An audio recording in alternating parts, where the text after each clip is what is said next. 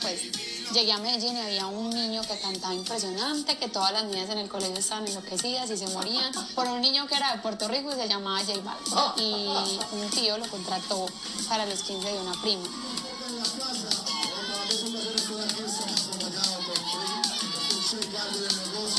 Y resultó que en esos 15 nos dimos cuenta que J Balvin no era de Puerto Rico, que era de Medellín, pero estaba súper pegado en Medellín y todas éramos como... "Ah". Qué forma de empezar el podcast. Disparate hecho hablando de Boris Joseph. Pero quiero mencionar, como dice Caro G en esta entrevista, que J Balvin se hace pasar por puertorriqueño en Colombia para adquirir la fama de reggaetón. Entonces le voy a dejar la segunda parte de la entrevista.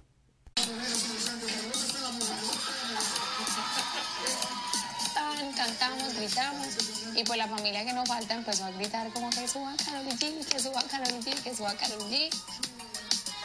Y me subí a cantar.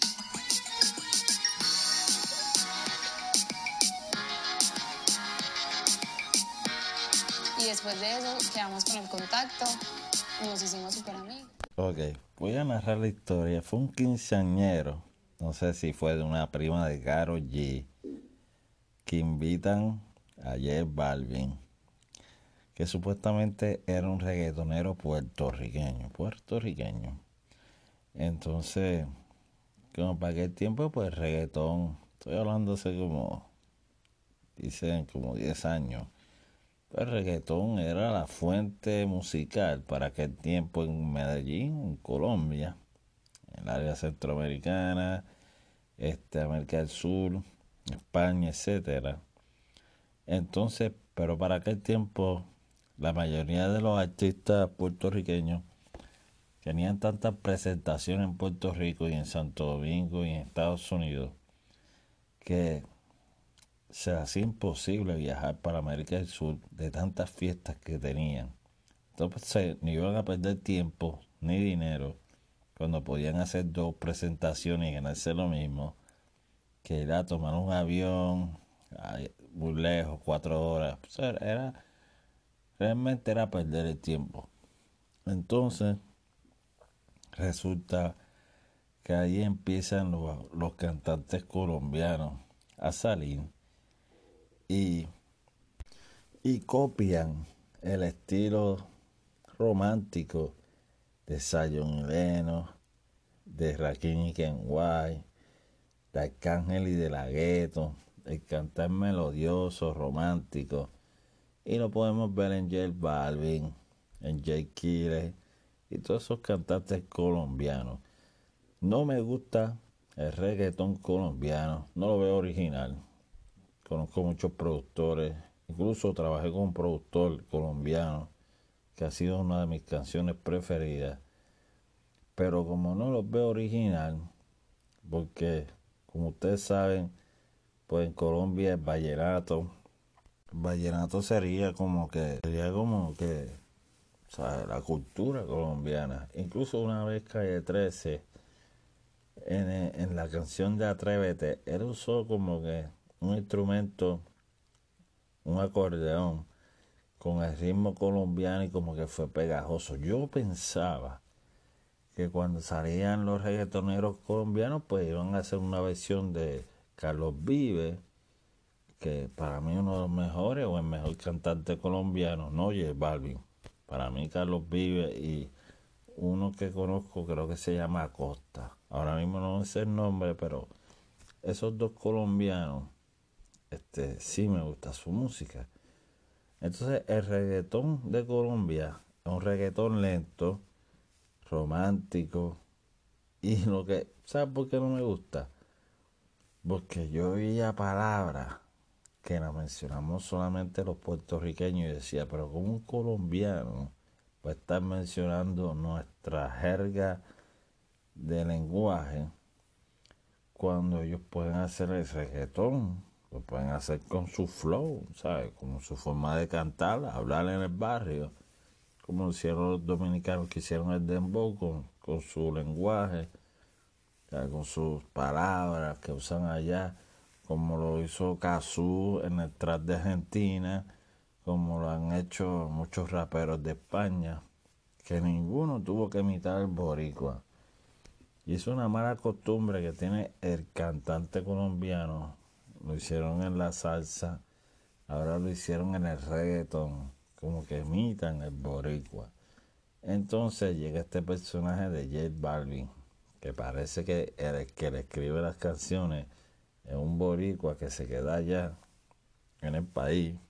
Puede ser, puede ser Valentino, puede ser uno de estos compositores como que le escriben todas las canciones, o le escribieron cuando no era famoso. Ok. Entonces voy a contar la verdad de J Balvin. J Balvin estuvo tocando puertas para cantar en el Choliseo, siendo famoso. Y era famoso supuestamente ah, allá en América del Sur. Llega como tres o cuatro años tocando puertas.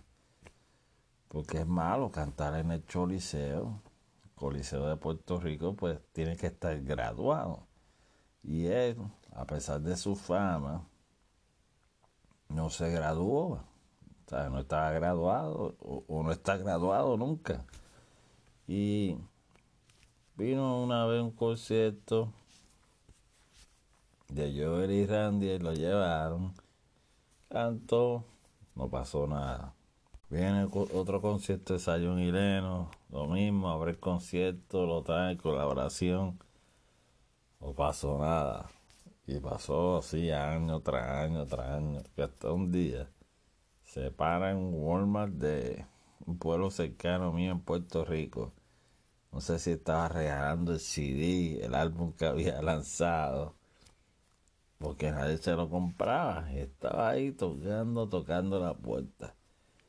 Se une con Nicky Jam y rompen por allá por México, Centroamérica pero todavía Barbie no estaba graduado, no se graduó. Tiene que, es un personaje, un cantante que necesita de otro. utilizó a Nicky Jam, utiliza a Bad Bunny. Ahí es que J Balvin puede cantar en el Choliseo cuando tuvo que grabar casi seis temas con, este, con Bad Bunny tuvo que cantar con Daddy Yankee, con Zion y con Joel y tuvo que cantar con todos los artistas de Puerto Rico. Esa es una nueva mentalidad que tiene Tempo, que dice, yo no necesito colaboración, yo voy solo.